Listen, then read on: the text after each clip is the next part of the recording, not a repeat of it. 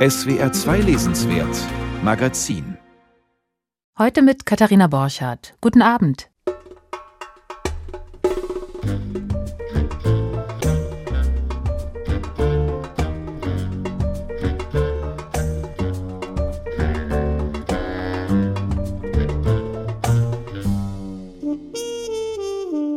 Diese Woche hätte die Leipziger Buchmesse stattfinden sollen. Aber sie wurde dann doch noch abgesagt. Wie auch letztes Jahr schon. Trotzdem ist viel Leipzig drin in dieser Sendung. Preise, Jugoslawien und Portugal. Warten Sie es ab. Außerdem besprechen wir die neuen Romane von Zeruja Shalev aus Israel und von Martnetat aus den Niederlanden. Die Musik dazu kommt heute vom Album Mare vom Ensemble Quadro Nuevo.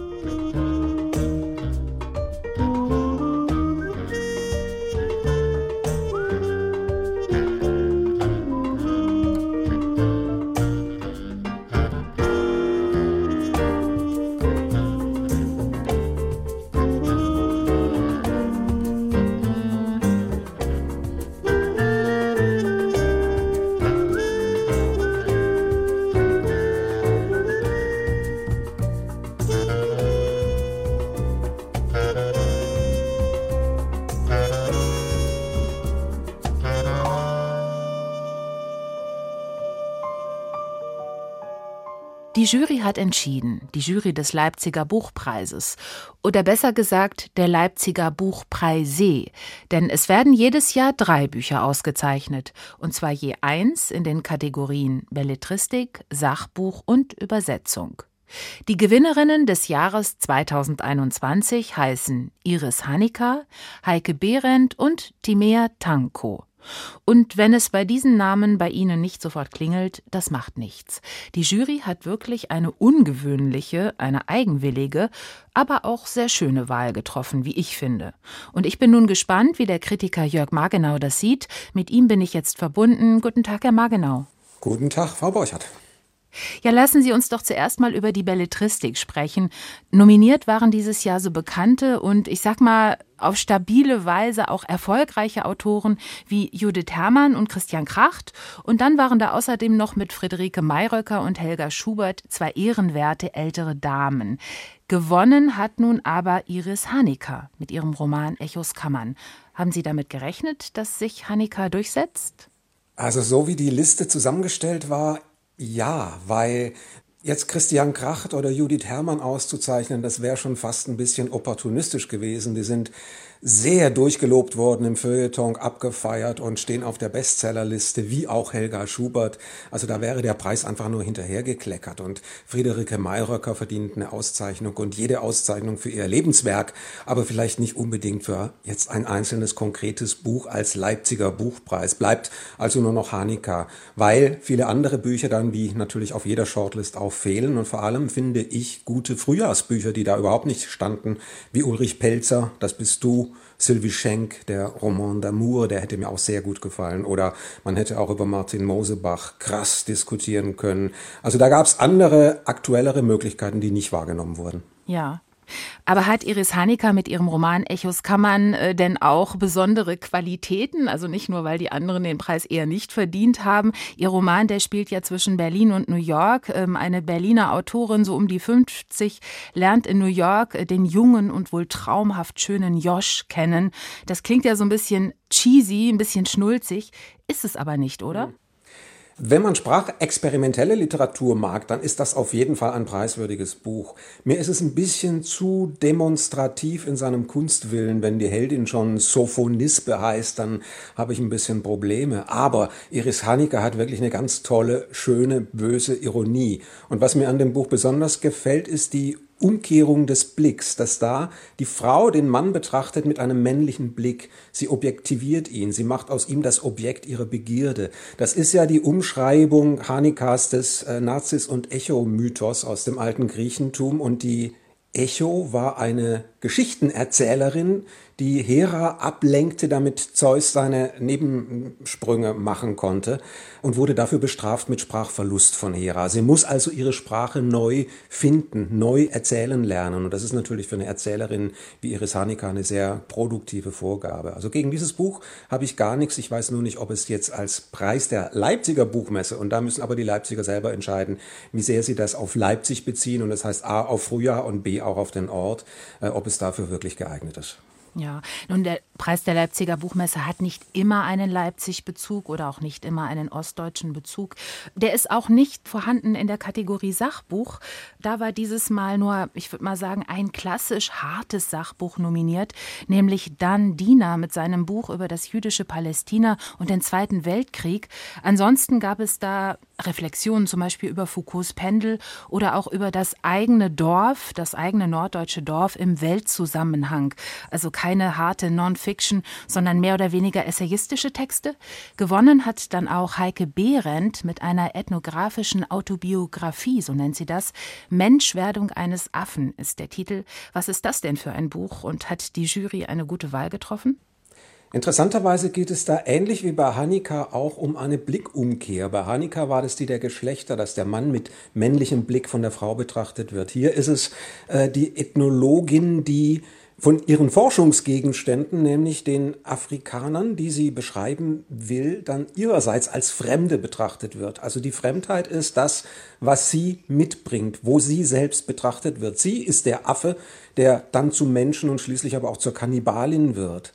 Das passt vielleicht auch ganz gut zum insgesamt entkolonisierenden Trend in der Bundesrepublik. Es ist ja jetzt gerade eben erst äh, der Völkermord an den Herero und Nama anerkannt worden als Völkermord. Also wir haben mit der Entkolonisierung unserer Geschichte und unseres Blickes und eben auch der Forschung zu tun. Und deshalb ist das, finde ich, eine sehr, sehr gute Wahl, Heike Behrendt.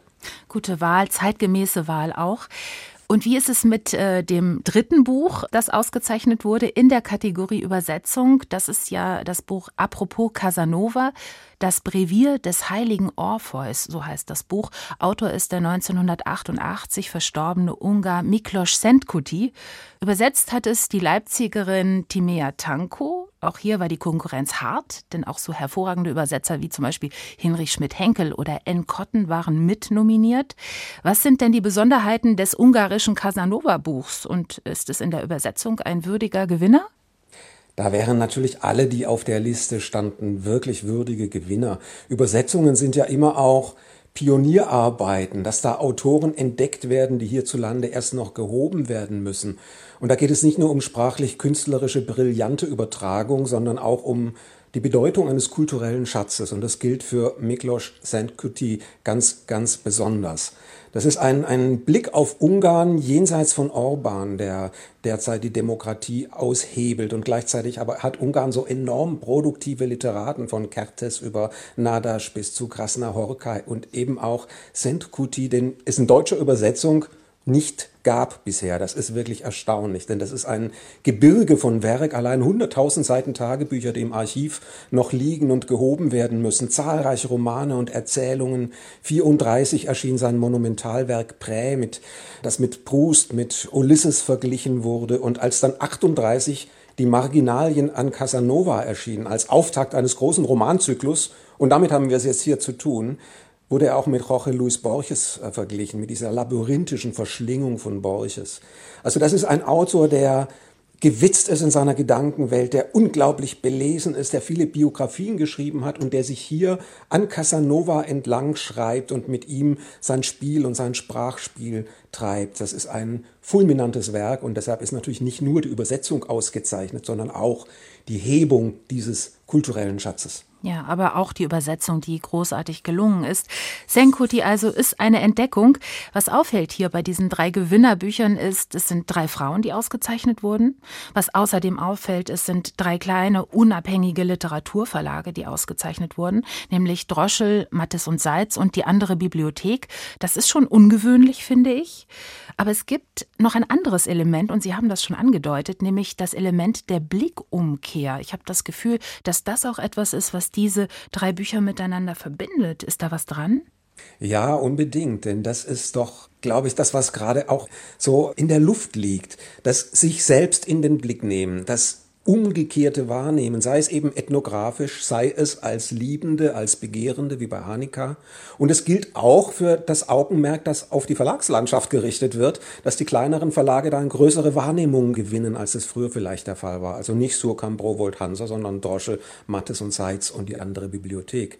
Und es gilt außerdem auch dafür, dass nicht die harten Sachbücher bevorzugt werden, wie das vor ein paar Jahren durchaus noch der Fall war. Da war es genau umgekehrt, sondern eben die eher weichere Essayistik, das subjektivistische Schreiben, dass man das Thema nicht im Sinne der Dominanz beherrscht, sondern sich von ihm beherrschen lässt, dass man es schreibend, literarisch angeht. Also auch da ist diese Umkehr in der Wahl durchaus zu sehen und deshalb ist diese Liste mit diesen drei Büchern in sich sehr stimmig und konsistent.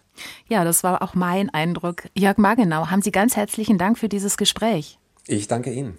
Und ich nenne die drei Gewinnertitel noch einmal.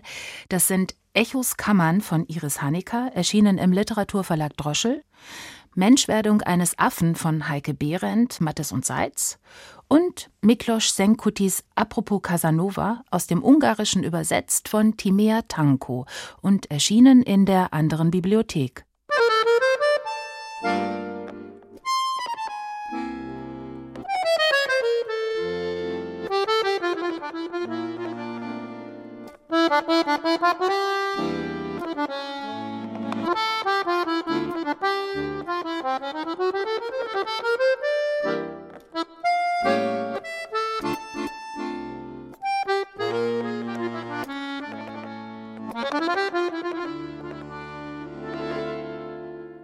Es gab zwar keine Messe, die ARD aber hat trotzdem fleißig Literaturprogramm gesendet, ganz wie es ihre Aufgabe ist, na klar. In der alten Handelsbörse, direkt in der Fußgängerzone, hatten die ARD-Sender gemeinsam Quartier bezogen. Auch wir von SWR 2 waren dabei. Ich zum Beispiel habe ein Gespräch mit dem Autor Dimitri Kapitelmann über seinen neuen Roman Eine Formalie in Kiew geführt. Nach unserer offiziellen Aufnahme fragte ich ihn auch noch schnell, was bedeutet Ihnen Leipzig? Leipzig ist wahrscheinlich die einzige Stadt, in der ich nicht aktiv darüber nachdenke, wo ich gerade bin. Ich vermute, das macht es zu meiner Heimatstadt. Was bedeutet Ihnen die Leipziger Buchmesse? Heutzutage natürlich Geld. Früher auch, aber anders, denn was die wenigsten Historiker wissen, ich habe eine antizyklische Karriere auf der Buchmesse hingelegt. Ich habe als Garderobier angefangen, wurde dann aber wegen einer Intrige von dort verjagt ungerechtfertigterweise und wurde herunterdegradiert zum Drehkreuz. Und wie ist es, wenn in Leipzig keine Buchmesse ist? Bedauern Sie das oder ist es Ihnen egal? Aber wenn die Buchmesse ausfällt, nein, ist, ist schade. Es gehört zur Stadt, es äh, hilft dabei, dass Bücher gelesen werden. Betrunkene Menschen verabreden sich zu einem Hörbuch. Ist blöd, Pandemie ist blöd. Wer mehr von Dimitri Kapitelmann hören möchte und wer mehr über seinen neuen Roman wissen will, der kann das am Dienstag in einer Woche, abends im Lesenswert Gespräch. Dann senden wir meine Aufnahme aus Leipzig über Dimitri Kapitelmanns Roman Eine Formalie in Kiew.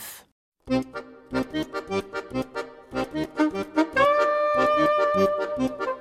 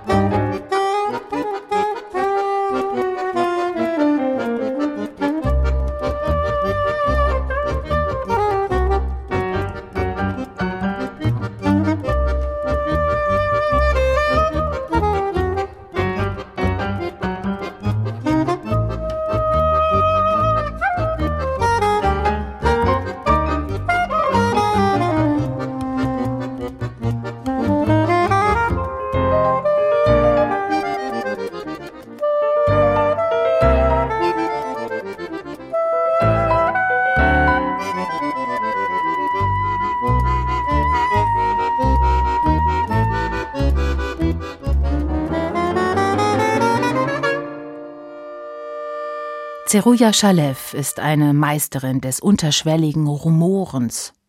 der ganz persönlichen Leichen im Keller, die zwar gut versteckt liegen, aber doch für ganz schön viel innere Spannung sorgen.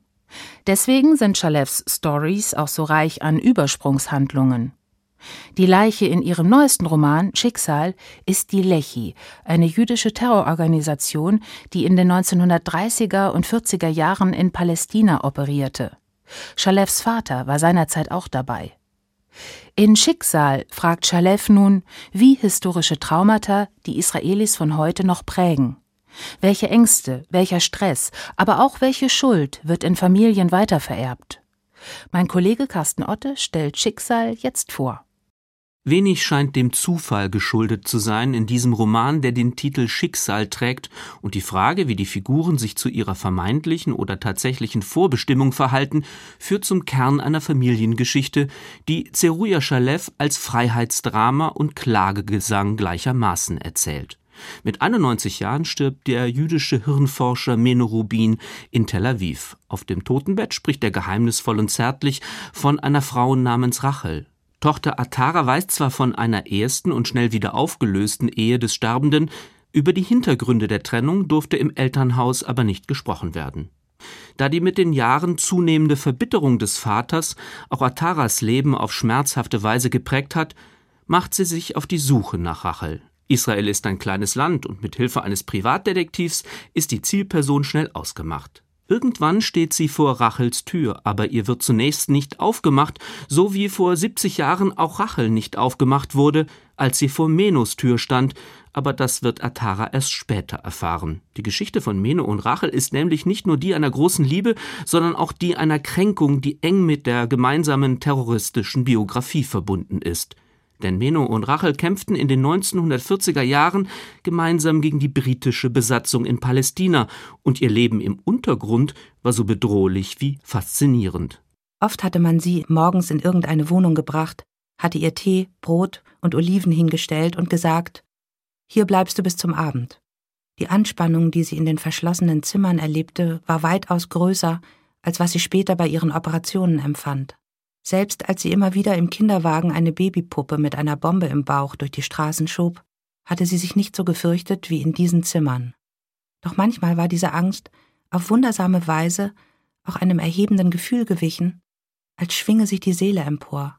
Meno und Rachel waren Mitglied der Lechi, einer zionistischen und antiimperialistischen Kampfgruppe, deren Existenz in Israel lange verschwiegen wurde, was wohl auch daran lag, dass ihre Methoden sich von denen der palästinensischen Terrorgruppen nicht wirklich unterschieden. 1922 hatte der Völkerbund dem Vereinigten Königreich das Mandat über Palästina übertragen, was die Konfliktlinien noch verschärfte. Die britischen Besatzer setzten mit Mohammed Amin al-Husseini einen islamistischen Nationalisten als Mufti von Jerusalem ein, der schon bald mit dem NS-Regime zusammenarbeitete. Er war Mitglied der SS und sorgte dafür, dass zigtausend jüdische Kinder den Nazis ausgeliefert wurden. Die Juden in Palästina mussten sich also nicht nur den britischen Okkupanten, sondern auch den arabischen Antizionisten gegenüber zur Wehr setzen. Mit dem Ziel, den eigenen Leuten endlich mehr Sicherheit zu bieten, gründete sich in den jüdischen Siedlungen die Haganah, eine paramilitärische Organisation, die gegenüber der britischen Krone wiederum eine eher moderate Haltung einnahm, was einige Mitstreiter nicht akzeptieren wollten. So entstanden Terrorgruppen wie die Lechi, die sich Kämpfer der Freiheit Israels nannten und mit Bombenanschlägen die britischen Imperialisten aus dem Land zu vertreiben versuchten. Dieser historische Stoff bietet bei Zeruja Shalev die Grundlage für einen Sündenfall, der die Figuren in Schicksal über drei Generationen hinweg erschüttern wird. Meno bricht auf rabiate Weise sein Liebesversprechen, das er Rachel gab, um sich und auch der Mitstreiterin ein Leben in Freiheit zu ermöglichen. Nichts soll nach der Gründung Israels auf die Terrorvergangenheit der beiden hindeuten. Doch die Gewalt wird aus Menos Leben nicht verschwinden. Weder beruflicher Erfolg noch Familienglück werden die Brutalität des ehemaligen Bombenlegers einhegen. Vor allem Tochter Atara hat unter den Ausbrüchen des Vaters zu leiden. Ihre ganze Jugend hindurch musste sie die kahlen Stellen unter ihrem dunklen Haar verstecken. Weiße Flecken der Erniedrigung und des Schmerzes. Denn noch während sie in seinem Arm zappelte und versuchte, ihm zu entkommen, hatte er ihre Locken gepackt und sie spürte, dass er ihr gleich auch die Kopfhaut abreißen würde. Atara wird die väterliche Grausamkeit überleben, doch die seelischen Verwüstungen haben verheerende Folgen. Als Architektin beschäftigt sie sich damit, alte Häuser zu restaurieren. Manchmal verspürt sie aber auch große Lust, das Bestehende niederzureißen. Vielleicht ist das ein Grund, warum sie ihren ersten Ehemann Doron rücksichtslos betrügt. Sie wird mit dem ebenfalls verheirateten Alex schließlich durchbrennen, zwei Familien zerstören und sich ständig fragen, warum sie sich und den Kindern aus erster Ehe solche Schmerzen zufügt. Immerhin, mit der Geburt eines gemeinsamen Sohnes können Atara und Alex aufatmen. Das Kind der ursprünglich verbotenen Liebe heißt Eden, doch das Paradies ist weit entfernt. Erst nach Edens Geburt beruhigten sich ihre Schuldgefühle und die Wut. Die Zweifel nahmen ab. Er war ihr beider Talisman, die wunderbare Frucht ihrer Liebe und ihrer Enttäuschungen. Eden machte sie zu einer Familie, schweißte sie zusammen. Er machte Alex zum Vater ihres Sohnes. Und sie schwor sich, diesem Kind niemals die Erschütterungen zuzumuten, denen sie ihre Tochter ausgesetzt hatte. Aber auch Eden muss durch die Hölle gehen. Kaum dem Elternhaus entwachsen, soll er Elitesoldat werden. Doch der Einsatz in der Armee macht den jungen Mann depressiv. Atara ist in heller Aufregung, als sie vom Leiden ihres Sohnes erfährt. In langen, beschwörenden Sätzen beschreibt Zeruja Shalev das Seelenleben ihrer Figuren. Die Schauspielerinnen Maria Schrader und Eva Meckbach haben den Roman elegisch und kontrastreich eingelesen. Während Rachel in der Hörbuchfassung angemessen nachdenklich auftritt, wirkt Atara angriffslustig und verletzt zugleich. Leider wirkt die Übersetzung von Anne Birkenhauer an manchen Stellen deutlich zu altmodisch. Hinter dem offenen Küchenfenster gewahrte sie den Schatten einer Bewegung. Es scheint, als habe sich Birkenhauer zu sehr ans Original gehalten, näher jedenfalls als die Schriftstellerin Miriam Pressler, die bis zu ihrem Tod 2019 die Werke Schalefs ins Deutsche übertrug. Pressler ging künstlerisch eigenständiger vor und diese literarische Freiheit, die sich mit einer enormen Stilsicherheit verband, verlieh dem rauschhaft künstlerischen Sprachklang Schalefs eine moderne Note. Das Pathos der israelischen Autorin ist zuweilen kritisiert worden, doch gerade der hohe und zugleich düstere Ton ist in ihrem neuen Roman inhaltlich begründet und lässt trotz der zeitweise hölzernen Übersetzung einen erstaunlichen Lektüresog entstehen, zumal die Erzählfäden kunstvoll zu einem Textgewebe verflochten werden.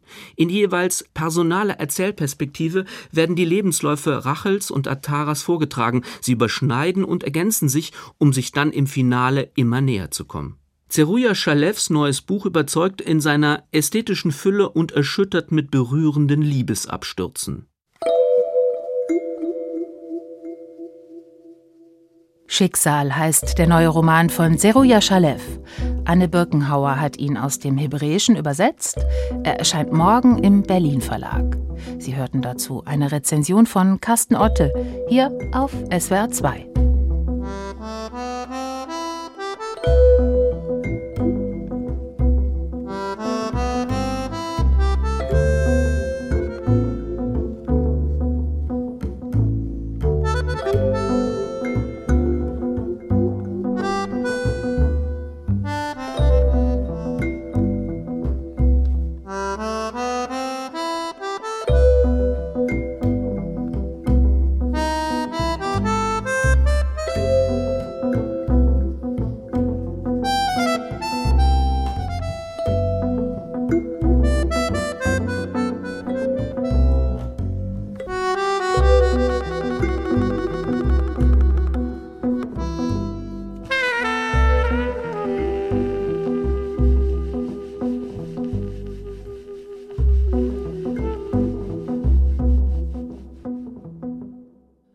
ziemlich genau 30 Jahren ging es los. Jugoslawien zerfiel. Im Juni 1991 erklärten sich Slowenien und Kroatien unabhängig. Es folgte eine Reihe lokaler Kriege, die bis 2001 dauerten, also zehn Jahre lang. In gewisser Weise suchen manche Regionen noch immer nach neuen, festen Formen. Man denke nur an den schwelenden Konflikt um den Kosovo oder an die Umbenennung von Mazedonien in Nordmazedonien vor zwei Jahren. Doch trotz aller Konflikte und Differenzen, sagt Hanna Stojic, gibt es einen gemeinsamen Kulturraum. Hanna Stojic arbeitet beim Übersetzernetzwerk Traduki und sie ist Kuratorin des Literaturprogramms Archipel Jugoslawien. Das hätte jetzt zur Leipziger Buchmesse präsentiert werden sollen, findet jedoch Corona-bedingt digital statt. Die frisch übersetzten Bücher aber, die kann sich natürlich jeder nach Hause holen. Guten Tag, Frau Stojic. Guten Tag, Frau Borhardt. Ja, Archipel Jugoslawien nennen Sie Ihr Programm. Ein Archipel, das ist ja so eine Art Insellandschaft oder eine Art Inselgruppe. Sehen Sie Ex-Jugoslawien denn auch so? Man bildet eine Gruppe, ja, das schon, aber jedes der neu entstandenen Länder ist auch irgendwie eine Insel für sich? Genau, diese beiden Pole, die Sie gerade genannt haben, sind eigentlich der Status quo der Nachfolgeländer von Jugoslawien. Denn auf die eine Art und Weise möchte man nicht mehr ein staatliches Gebilde sein, aber es ist nur wenigen klar, dass das kein kulturell zusammenhängender Raum ist. Also man muss sich schon sehr, sehr bemühen, um das nicht zu verstehen. Denn es geht nicht nur um die gemeinsame Vergangenheit, sondern es geht auch um viele gesellschaftliche Momente, die alle Nachfolgestaaten Jugoslawiens, aber auch alle Nachfolgestaaten hinter dem eisernen Vorhang teilen und das ist die Form, wie im Deutschen Übergangsgesellschaft genannt wird. Also die Übergangsgesellschaft ist das, was die Länder Ex-Jugoslawiens miteinander verbindet. Nicht nur das, also das ist vielleicht so die gesellschaftliche, die politische Erfahrung. Dann haben sie die Vergangenheit und ein gemeinsames Land, in dem sie seit dem Zweiten Weltkrieg zusammengelebt hatten, das aber leider in Gewalt und in Blut auseinandergegangen ist. Vier Länder haben zwar eine Sprache, die sie aber nennen können, so wie sie wollen. Nichtsdestotrotz bleibt es eine Sprache, das was früher Serbo-Kroatisch hieß, heißt heute Bosnisch-Kroatisch, Serbisch, Montenegrinisch. Und natürlich auch gerade in der Literatur sind es Themen, die den Zerfall des gemeinsamen Vielvölkerstaates thematisieren. Sind denn alle Länder literarisch gleich stark oder gibt es im ex-jugoslawischen Raum literarische Zentren oder Städte, in denen die wichtigsten Autoren leben, die größten Verlage sitzen und von denen deshalb auch vor allem erzählt wird? Meine Sicht der Dinge ist, dass man kein stark organisiertes literarisches Zentrum haben muss, um gute Literatur zu schreiben. Und dafür ist das beste Beispiel das Land Bosnien-Herzegowina, in dem es in vielerlei Hinsicht an Strukturen und starken Institutionen fehlt, aber da gerade eine unglaublich spannende Literaturszene ist, schon länger und als solche auch äh, wahrgenommen wird aus den Nachbarländern, aus Serbien, aus Kroatien. Denn zum Beispiel jetzt gerade gibt es eine Gruppe von Frauen, so in den letzten fünf Jahren, von Frauen, die wirklich sehr, sehr starke und wichtige Werke für das Land Bosnien-Herzegowina und somit auch für die Region schreiben. Gibt es da auch Übersetzungen, die Sie uns empfehlen können? Ja, also mindestens zwei, wenn ich schon von jungen Frauen spreche, dann möchte ich unbedingt Lana Bastaschits Buch Fang den Hasen erwähnen. Und das zweite ist Rumena Bujarowska, Mein Mann. Also Lana Bastasic ist beim S. Fischer Verlag erschienen, Rumena Bujarowska, Mein Mann beim Surkamp Verlag. Und die wurden bereits auch in deutschsprachigen Zeitungen, wurden sie eigentlich bestens besprochen. Und wo publizieren also jetzt zum Beispiel die bosnischen Autorinnen und Autoren denn eigentlich? Sie sagten gerade, es gibt kein groß organisiertes literarisches Leben. Publiziert man dann im eigenen Land oder auch in den Nachbarländern? Es gibt zum Beispiel gerade in den Ländern, die eine Sprache waren, also heute sind das Serbien, Kroatien, Bosnien und Montenegro, finden Sie häufig, dass ein Autor in allen vier Ländern eigentlich das gleiche Buch vierfach verlegt. ja, Sie müssen sich vorstellen, äh, Kroatien, Serbien, Montenegro und Bosnien, alle vier Länder haben eine andere Währung. Die zwischenstaatliche Buchkooperation ist nicht so stark. Also die offizielle, so dass sie wirklich auch beim Import und beim Export der Bücher gewisse Herausforderungen haben. Und dann sind auch wiederum die Bücher in den verschiedenen Ländern anders besteuert so dass es am einfachsten ist, dass ein Buch in vier Ländern erscheint. Und wird das dann sprachlich auch angeglichen, je nach Region und nach Land? Nein, wird es nicht. Also das heißt, wenn Sie einen kroatischen Autor in Bosnien lesen, wird da kein Punkt und kein Wort verändert. Denn es ist allen klar, dass man das sehr wohl versteht oder man muss sich schon sehr bemühen, um es nicht zu verstehen. Ich schließe daraus auch, dass man sich trotz allem, also auch trotz der Kriege und der ganzen Differenzen, gegenseitig gerne liest. Stimmt das? Also auch Kroaten lesen Serben und Serben lesen Kroaten. Werden die Bücher der ehemaligen Feinde auch in den jeweils eigenen Buchläden angeboten? Genau, es gab aber auch schon immer, egal wie die offiziellen Politiken der verschiedenen südosteuropäischen Länder oder gerade der, der ex-jugoslawischen Länder waren, gab es immer in jedem der Länder Individuen, die sich immer für den Dialog eingesetzt haben, auch in den schlimmsten Zeiten der Konflikte. Und das weiß man auch heute noch über die Grenze. Und es gibt natürlich ein Interesse, manch eine kaputte Brücke wieder aufzubauen. Und dafür ist Kultur eigentlich ein ganz guter Weg und ein guter Freund. Ja, und diese Kultur, die vermitteln Sie jetzt auch drei Jahre lang verstärkt nach Deutschland. Südosteuropa ist drei Jahre lang Schwerpunktregion auf der Leipziger Buchmesse. Letztes Jahr fiel sie nun leider aus, dieses Jahr fiel sie aus, nächstes Jahr findet sie aber sicherlich wieder statt.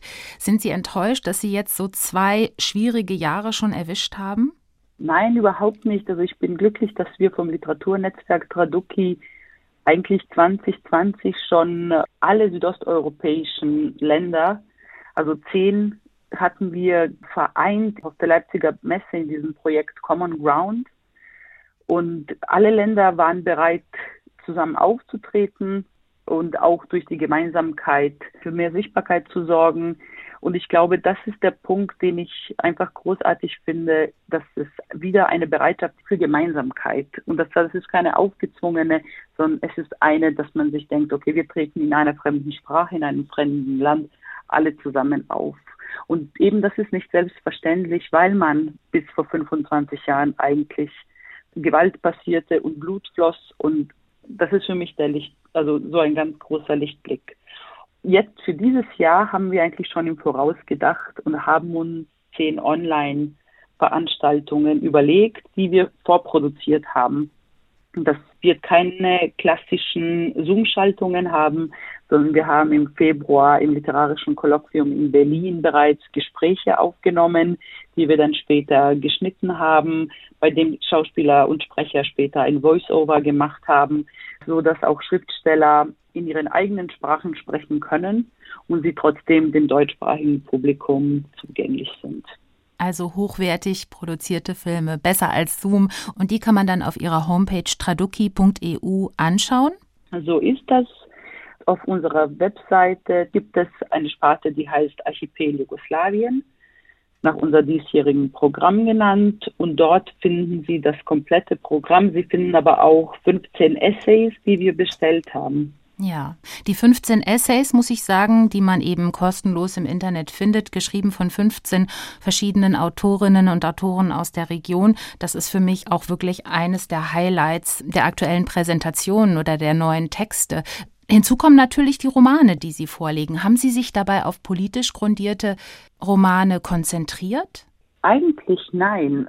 Ich habe mich konzentriert auf das, was auf der einen Seite dem deutschsprachigen Publikum zugänglich ist denn ich möchte nicht nur auf einem Bild vom Südosteuropa oder von dem Balkan als etwas Entfernten und Unzugänglichen insistieren, sondern ich selber bin gebürtige Bosnierin, komme aus Sarajevo, lebe aber in Berlin und ich suche immer nach Gemeinsamkeiten und nach den Brücken.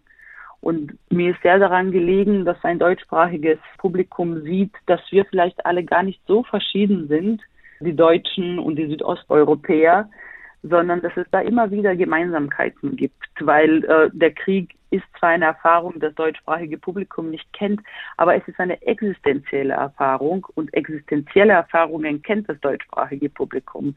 Und ich glaube, dann ist es gar nicht wichtig, was einen so ähm, im Mark erschüttert hat, sondern die eigenen Wunden äh, wieder heil werden zu lassen. Und dafür halte ich Literatur für ein sehr gutes Mittel. Das können wir alle unabhängig von, von wo wir kommen. Ja, ja, das stimmt.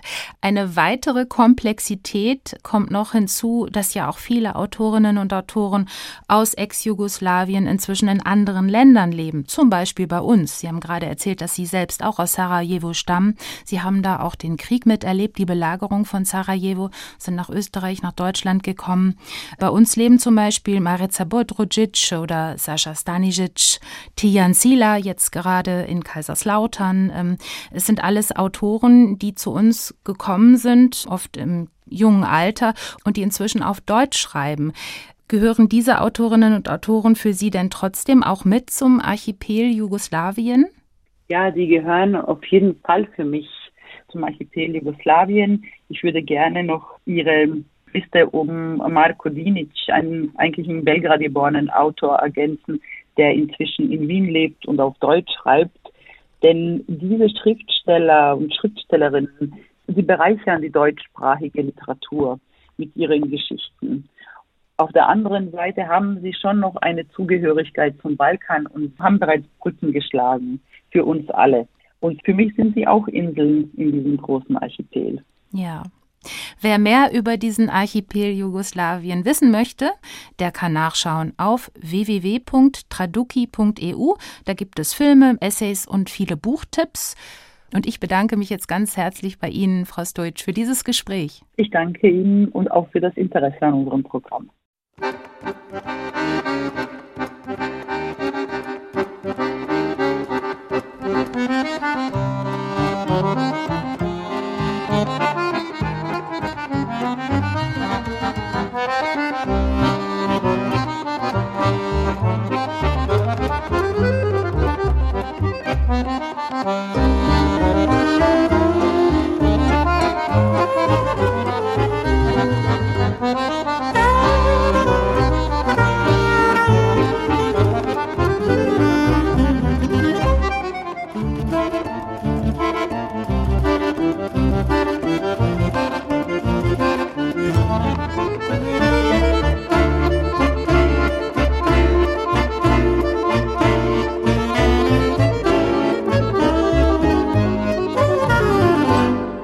Eigentlich sollte Portugal schon dieses Jahr Gastland auf der Leipziger Buchmesse sein. Doch ohne Messe kein Gastland. Deshalb hat das Land den Auftritt auf nächstes Jahr verschoben. 50 neue Übersetzungen aus dem Portugiesischen aber sind trotzdem erschienen, denn Übersetzungen haben meist einen langen Vorlauf und Bücher, die schon fertig sind, sollen natürlich nicht gelagert werden, sondern raus in die Welt. Ein besonders spannendes und für Portugal wichtiges Buch ist der Roman Die Rückkehr von Dulce Maria Cardoso, die als Kind in Angola aufwuchs. Ihre Eltern waren Kolonialsiedler. Mit der angolanischen Unabhängigkeit 1974 aber musste sie mit ihren Eltern nach Portugal zurück. Ein traumatisches Erlebnis. Holger Heimann stellt die Rückkehr jetzt vor und hat Dulce Maria Cardoso auch zum Gespräch getroffen. Das Elternhaus der Schriftstellerin Dulce Maria Cardoso steht im schicken Badeort Cascais. Hier, westlich von Lissabon, treffen wir uns im Garten eines kleinen Cafés, umringt von niedrigen Häusern und vereinzelten Pinien. Der Atlantik ist nicht weit. Mein Vater war ein talentierter Unternehmer und Selfmade Man. Als er nach Angola auswanderte, besaß er nichts. Zehn Jahre später gehörte ihm ein Transportunternehmen. Doch als er nach Portugal zurückkam, musste er wieder ganz von vorne anfangen. Das Erbe meiner Mutter wurde zum Startkapital. Cascais war damals ein kleiner Ort, aber mein Vater sah das Entwicklungspotenzial und er stellte fest, dass es hier keine großen Markthallen gab. Also überlegte er sich, Land zu kaufen und sie zu bauen. Solche märchenhaften Aufstiegsgeschichten sind nicht untypisch für die Zeit nach der Nelkenrevolution, die 1974 Jahrzehnte der Diktatur beendete. Wie die meisten Portugiesen, die infolge der afrikanischen Befreiungskriege 1975 zur überstürzten Rückkehr in das arme, isolierte Mutterland gezwungen wurden, musste auch die Familie Cardoso alles zurücklassen. Dulce Maria Cardoso, die 1964 in Portugal geboren wurde, aber noch als Kleinkind nach Angola kam, war elf Jahre alt, als sie ins Flugzeug zurück nach Portugal stieg. Nur einen Koffer durfte jeder Passagier mit sich führen. Derart mittellos kehrten über eine halbe Million Portugiesen, vor allem aus den großen vormaligen Kolonien Angola und Mosambik zurück, wo sie zuvor ein privilegiertes Leben geführt hatten.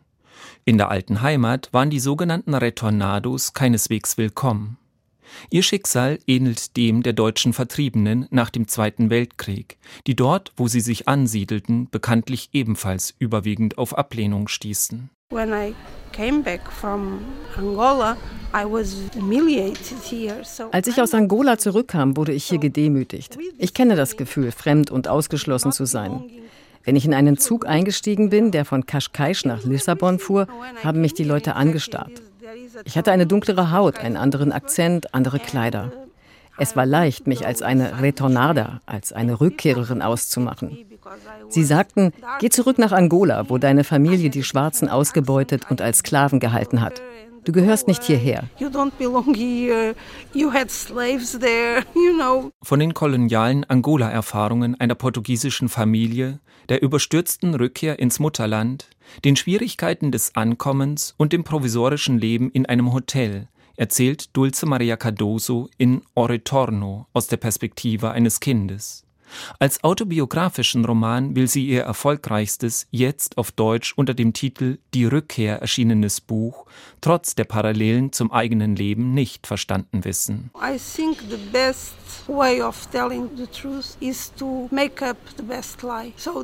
Ich glaube, die prägnanteste Art, die Wahrheit zu erzählen, besteht darin, die beste Lüge zu erfinden. Die Familie, von der ich erzähle, ist nicht meine Familie. In jedem Roman, den ich schreibe, sind Teile von mir. Aber ich wollte nicht meine Geschichte erzählen, sondern von Verlust und Neubeginn. Davon, wie man sich nach einem großen Trauma neu erfinden kann.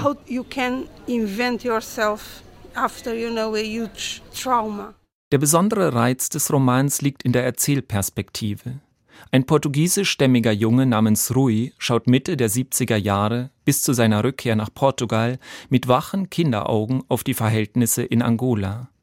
Sein Vater ist entschlossen, die alte Kolonialordnung zu verteidigen. Sein Onkel hingegen sympathisiert mit der Befreiungsbewegung. Rui erlebt mit der Unbedarftheit und Naivität eines Teenagers, wie sich die Rollen von Weißen und Schwarzen umkehren. Ihm begegnet die massive Verunsicherung der einen ebenso wie die triumphale Ausgelassenheit der anderen. Der Junge schildert, was er sieht und hört, er bewertet es nicht. Der große Zuspruch, den der Roman in Portugal erfahren hat, dürfte genau damit zusammenhängen. Das vermutet auch die Autorin. Before Retorno, my books had very good reviews, but I didn't sell very much. Meine Bücher vor die Rückkehr bekamen gute Rezensionen, aber sie haben sich kaum verkauft. Als meine Verlegerin nur eine Woche nachdem die Rückkehr erschienen war, sagte, wir drucken die zweite Auflage, dachte ich, sie macht Witze. Ich glaube, der Erfolg hat damit zu tun, dass das Buch niemanden anklagen will, sondern vielmehr zeigt, dass wir alle gleich sind.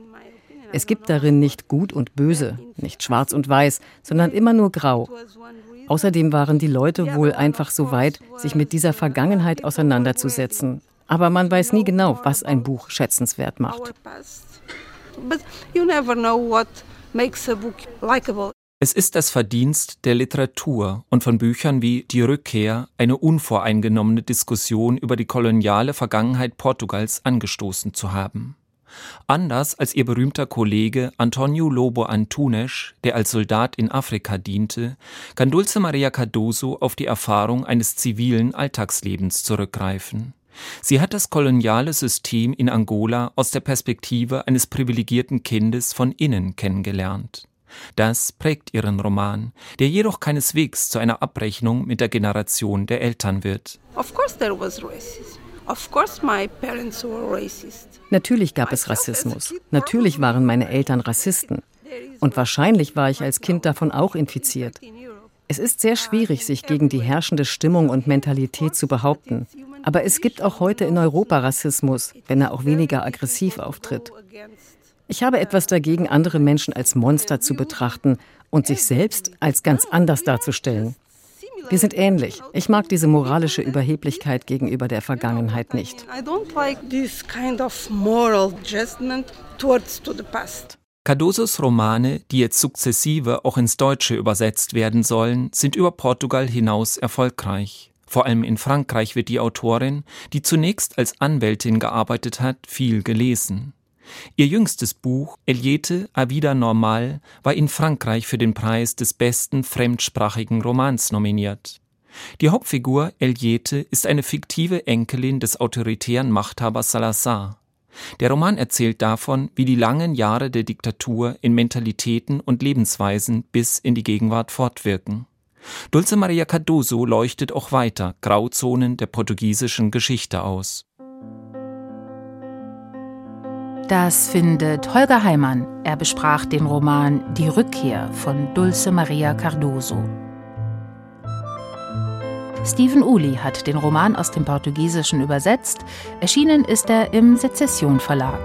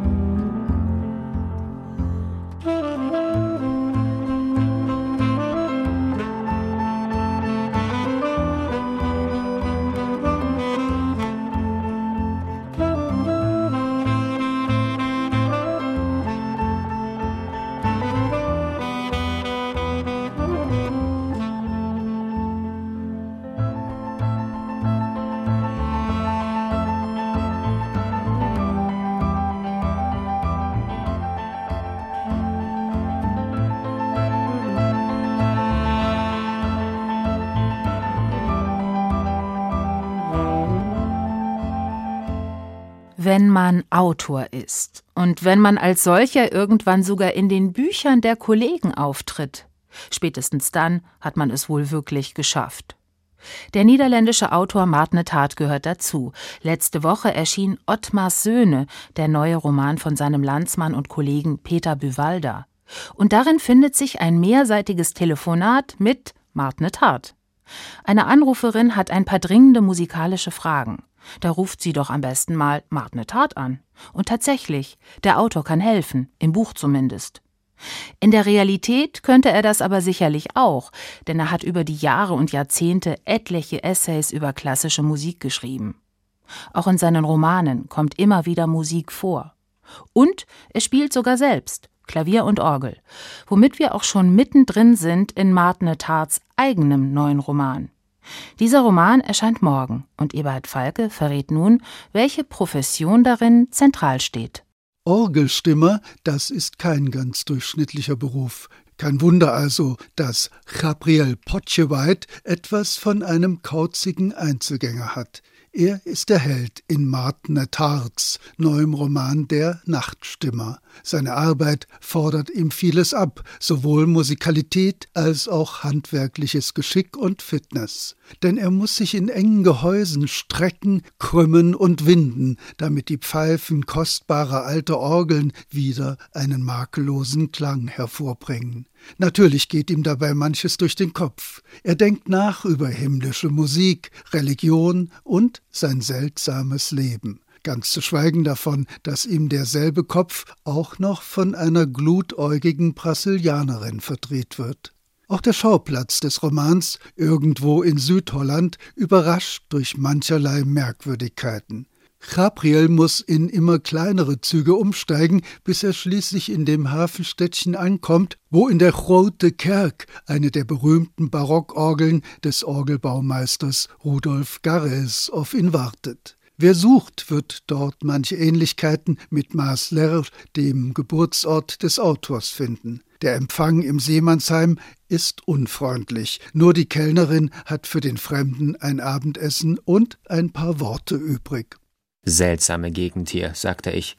Willst du damit etwa andeuten, dass andere Gegenden nicht seltsam sind? Das glaubst du doch selbst nicht. Fröhlich summend wandte sie sich ab, sich selbst begleitend, indem sie mit einem Eierlöffel auf einen Teller trommelte. Natürlich sind alle Gegenden irgendwie seltsam, vor allem bei Martne Tart. Genau das ist es, was den besonderen Reiz und die Qualität seiner Bücher ausmacht. Sie sind im Regionalen verwurzelt, kulturell kenntnisreich und voller Empathie für menschliche Schrullen jeder Art. Dieser Autor lässt es an störrischer Ironie, bissigem Witz und kritischen Reflexionen selten fehlen. Sie sind ein entscheidendes Merkmal seines Stils und sein Romanheld Chabriel verkörpert diesen Stil als Ich-Erzähler perfekt und noch dazu höchst spielerisch. Wenn es allerdings um sein Handwerk geht, ist er die Gewissenhaftigkeit in Person. Weil auf der Werft neben der Kirche tagsüber zu viel gelärmt wird, verlegt er seine Arbeit in die Nachtstunden. Daher der Romantitel Der Nachtstimmer. Dann aber überglänzt ein bezaubernder Lichtstrahl Chabriels Aufenthalt in diesem, wie er findet, stinkenden, lauten Hafenstädtchen. Die Mutter des Mädchens, das ihm beim Stimmen der Orgel die betreffenden Tasten drückt, ist eine Schönheit, die ein inzwischen verstorbener Kapitän einst als Ehefrau aus Brasilien mitgebracht hat. Sie beginnt Chabriel zu schätzen, weil er verständnisvoll mit ihrer Tochter umgeht. Das Verhältnis zwischen beiden wird zunehmend vertrauter, was Chabriels Gefühle ziemlich in Aufruhr versetzt.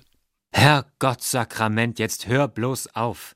Was für ein vollkommen absurder Gedanke. Ein derart schoffler Orgelstimmer mit weniger Sexappeal als ein Mistkäfer könnte ein Liebesverhältnis mit einem so bildschönen Wesen eingehen. Undenkbar. Völlig undenkbar.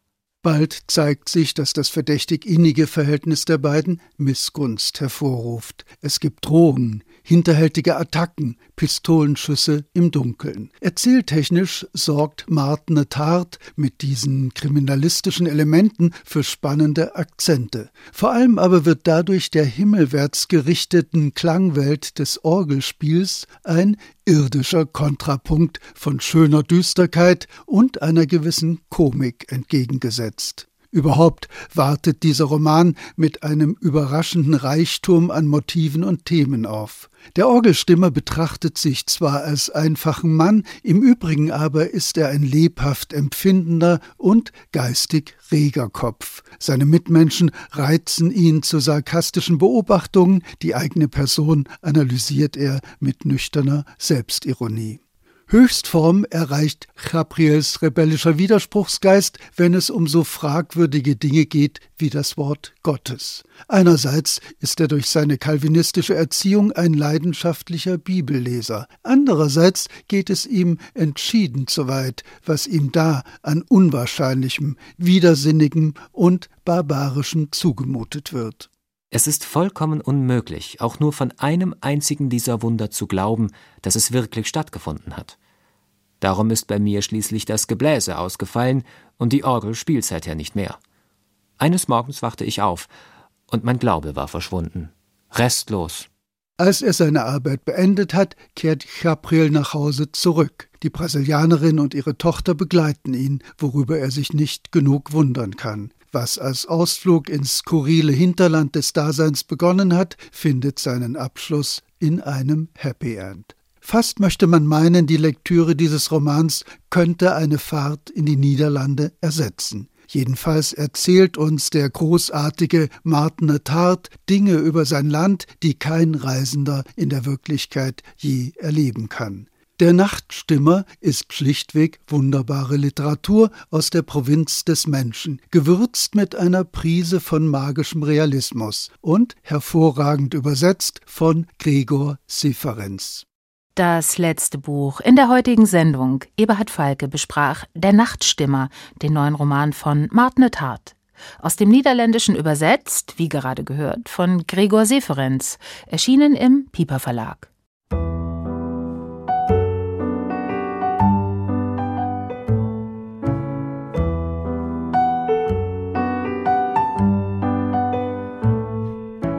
Das war's für heute im Lesenswert Magazin.